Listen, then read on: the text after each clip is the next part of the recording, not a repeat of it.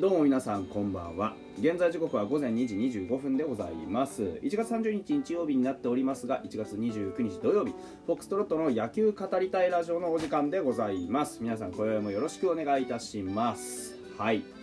えーと本日ですねあのー皆さんチェックいただいてるかどうかちょっとわからないんですけれどもあの僕のノートですね。えーまあ、駄文をこうつらつらと書き連ねる、えーノートですがあのそちらの方でですねえっ、とここまで話してきた、うん、とドラフトの、えー新人の話やってたじゃないですかずっとね。でそれのえっ、となんていうんだ、えー原稿、うん、を、えー、とノートの方に5位までアップしたかな。うん。えー、とドラフトルーキー50名黒柳君まで、ね、1位達君から黒柳君までの、えードラフトの、えーまあ、原稿をそのままあのコピペでアップさせていただき多少手直しはしてるけど、うん、あのアップさせていただきました。えっ、とまああのー喋ってたことと基本的には一緒です。で喋ってることの方が内容的には多分多いはず。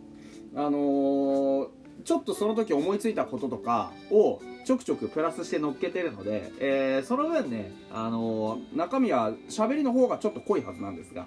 あのそこを、まあ、さっぴいても一応文ね、それなりの、えー量、まあ、800文字ぐらいなんですけど、1000文字、800文字ぐらいのあ間で一応文は書いてるので、それをもしあのお読みいただけるんだったらと思って一応載っけてありますので、ぜひ、えーそちらの方を参照していただければなというふうに思います。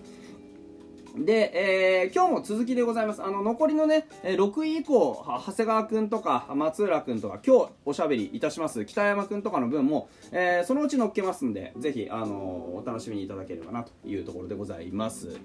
えーとで、北山幸輝くんですね。はい。えー今日はそちらのお話をしたいと思います。京都産業大学からドラフト8位で、えー入団いたしました。えー北山幸輝くんですね。もともと京都清少の出身ですね。で、182センチ、80キロ、右投げ右打ち。えーマックス153キロ、スライダー、カットボール、カーブ、チェンジアップ、スプリットといった変化球を操りますと。で、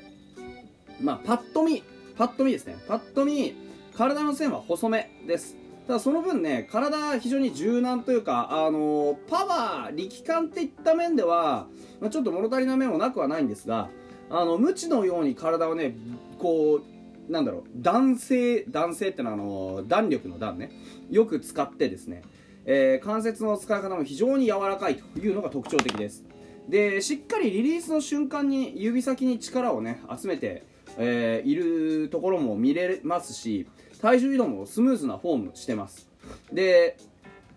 ちょっとね、あのー右腕の振りがね、体から離れやすい傾向にあるような風には見えます。で、リリースが遠心力を、まあ、多めに使ってるかなっていうような感も、まあ、なくはない。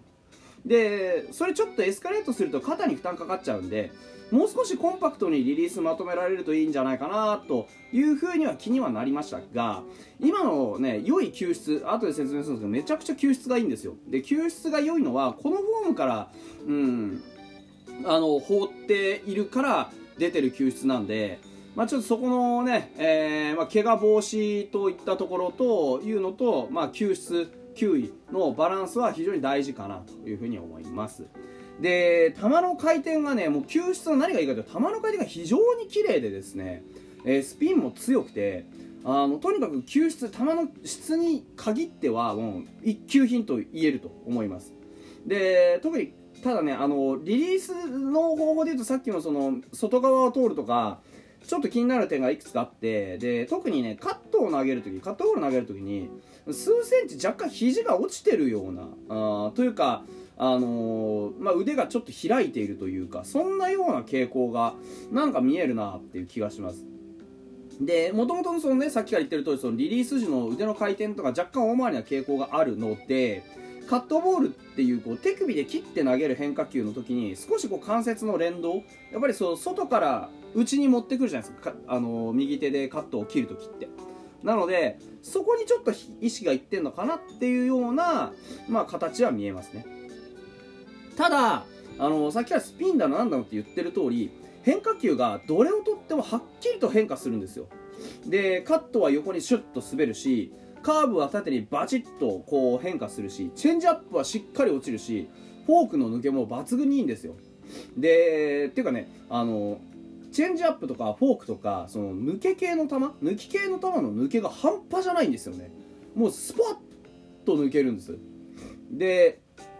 直球がもともと指にめちゃくちゃかかっていてそのスピン量の高さがあるのでそこと相まってこう考えるとどの変化球もしっかりとこう変化して決め球になり得るっていうそういう質の高さがあると思います。でねあの困った時に投げられる頼りになる球がもういくつもあるような状態なのでこれを効果的に散らすことができれば相手はかなり的を絞るのには苦労しそうですね。はい。で大学通算で何試合投げてるかっつうと43試合投げてますえっとね18年19年かのどっかあでねあ20年か20年の春だけ開催中止だったのであの投げてないんですがそれ以外は大体ね、あの投げていてほとんど防御率のランキングのトップのクラスにいるというところです。えーと、奪三振も非常に多くてですね、えー、うんと247回投げて防御率が2.00で235奪三振。で68四死球。奪三振率が8.56というところ。四死球率は2.48なので、まああの9回投げたら大体9個か8個ぐらいはあ三振取るよっていうのとあと四死球に関しては、まあ、3個以内で済むよっていう非常に安定したピッチングだから継戦能力が高いですよね。とにかくイニング食って、え、投げていくっていう能力が高いですし、あのー、実際その四死球率とか、ね、ヒットの数とかと一緒に計算していくと WHIP っていうのは0.95なんですよ。これあの1.1ぐらいでももう一流の成績なのに1を甘津で切ってるわけですよね。でこれ指標として見ても非常にハイレベル相当にハイレベルでで、まあ、特にねあのー、これだけのえっと、回数247回、まあ、3年、4年かけて247回ですけど、この回数を投げて WHIP が1を切っているって、この辺りはもう請求のさ、とにかく余計なランナー、無駄なランナーを出さないっていう能力の高さ、とにかく制圧力ですよね。あの、マウンド上で相手打線をしっかり牛耳るという力の高さがはっきり出てきているというところじゃないかなというふうに思います。あのー、まあ、フロックでこういう数字が出ることはないので、やっぱりここに関してはあの彼の実力持っている球の、まあ、力持っているこう組み立ての能力そういったものが、まあ、間違いなく、えー、高いであろうということがあ言えます。これがね例えば、あのー、20回とか30回とかしか投げてなくて WHIP がってなると、まあ、たまたま調子いい、ね、ところが続いたのかなと思えるんですけど何年も、ね、投げててで240回も投球回投げてで WHIP が0.95ですから1イニングに1人ランナーが出るか出ないかっていうレベルなんですよ。だからそうやって考えるとやっぱりあのー、それなりのね、え実力は持ってるんじゃないかなと思うんですがでじゃあなんでそんなにいい選手ならドラフトこのねドラフト8位っていう回なの？っていう話になってくるわけですよ。なんかおかしくねってなるわけですね。まあそれはねあの彼の出身リーグが関西六大学リーグだからだと思うんですよ。であのー、まああれですよね東京六大学とかって言うじゃないですか。ね。あとトートリーグとか。そういうなんかあのリーグごとに結構能力というかなんて言うんだろうな。あの特徴があったりして。で当然レベルの高いリーグのところで残した成績っていうのはあのすごく重く見られますけど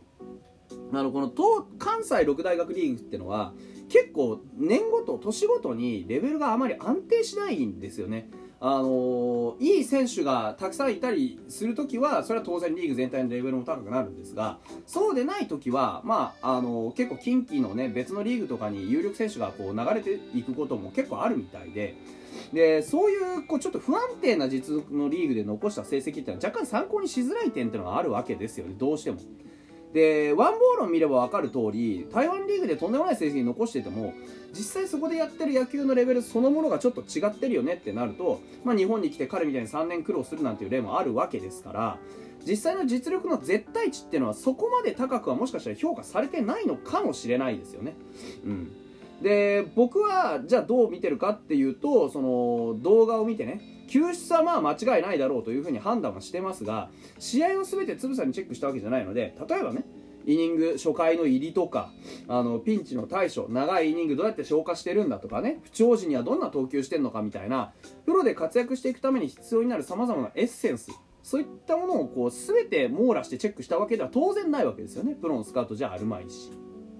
でそう考えていくと多分彼にもプロが、ね、ドラフト8位って見るだけのそのなんか成長の余地みたいなものはまだまだあんだろうというふうには思います。ただ今んところ僕が素人目に見ると、まあ、パッと見では、まあ、線の細さ があるんでどうしてもねちょっとね1 8 2